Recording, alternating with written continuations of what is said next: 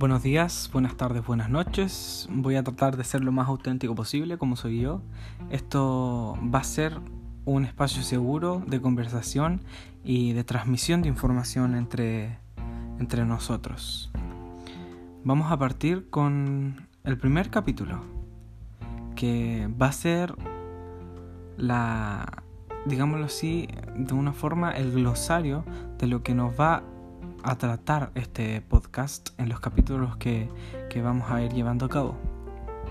Bueno, durante la adolescencia, juventud y adultez, el ser humano traspasa distintas etapas de transformación y aprendizaje.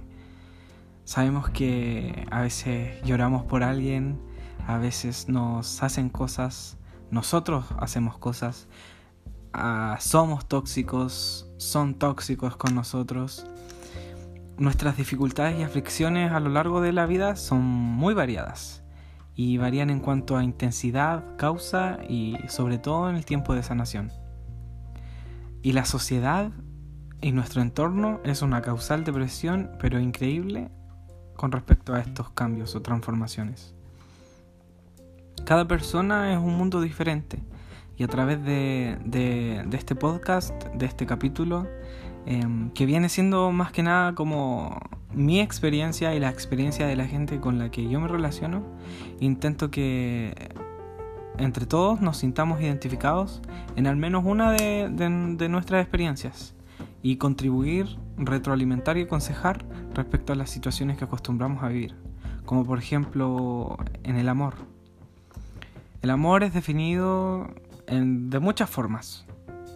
El diccionario lo define como el sentimiento de afecto hacia una persona o cosa en la que se le desea todo lo bueno. Pero según mis apreciaciones, termina siendo para algunos doloroso, complejo e incluso tergiversado. Para mí el amor es más que un sentimiento, es un proceso y por sobre todo es una elección, lo cual pesa más. Puesto que si terminas sufriendo, fuiste tú quien eligió ese camino, Fuiste tú quien eligió enamorarse. Pero es complicado el proceso en el que uno mismo se enamora. En el que decir que uno eligió eso porque fue una elección. Pero en el fondo tú no eliges de quién te enamoras. Tú te enamoras por la vibra, por la esencia que, que se atrae.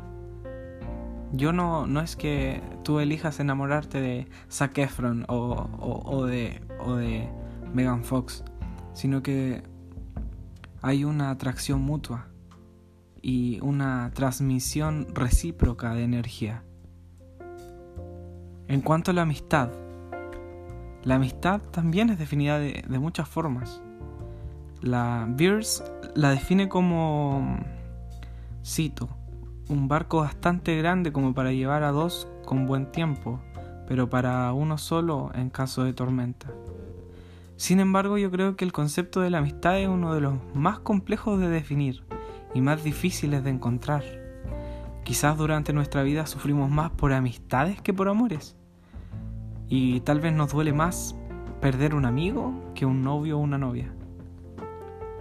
Sobre todo en las etapas en las que estamos en la básica, en la preparatoria, en el colegio, en la enseñanza media, en el liceo, en la secundaria, etc. La familia, como una institución social que es la encargada de formarte valórica y afectivamente, es muy importante para el desarrollo de, de cada persona, de cada ser. Nadie escoge en qué familia nacer. Si fuera así, la gran mayoría de quienes están escuchando esto eh, elegiríamos haber nacido en la familia de las Kardashians o, de las Jenner, ¿cierto? Nuestros parientes de sangre, donde se dan las divergencias en todos ámbitos, ya sean espaciales, de respeto, política, deporte, incluso de género y sexualidad, en nuestras familias donde hay más divergencia.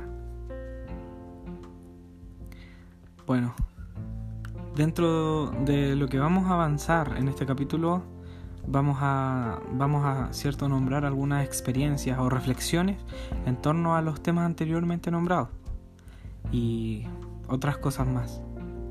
Las ideas van surgiendo a medida que la memoria trae flote los recuerdos y pensamientos vagos acerca de la experiencia, ya sean buenas o malas, que pasamos en diversas épocas de nuestra vida. Algunos pareciera que tienen la suerte de no experimentar muchas vivencias cuestionables o, traumáticas. No obstante, cada proceso y evento, por más mínimo que puede llegar a ser, puede afectar el común desarrollo emocional y el comportamiento de cualquier persona, sin importar cuán feliz o cuán estable parezca ésta. Las apariencias juegan en contra de todo tema ya nombrado y de cualquier conclusión prejuiciosa que podamos tener. Una sonrisa falsa, la frase estoy bien o no pasa nada, ser el payaso del grupo y vivir riendo pero por dentro esconder problemas, la ansiedad, la depresión, el esconder quién eres, todas esas cosas son enemigas de la real felicidad o de la estabilidad. ¿Cómo encontrar el amor propio padeciendo de estas, con factores sociales influyendo de por medio? Eso y más desde el siguiente capítulo.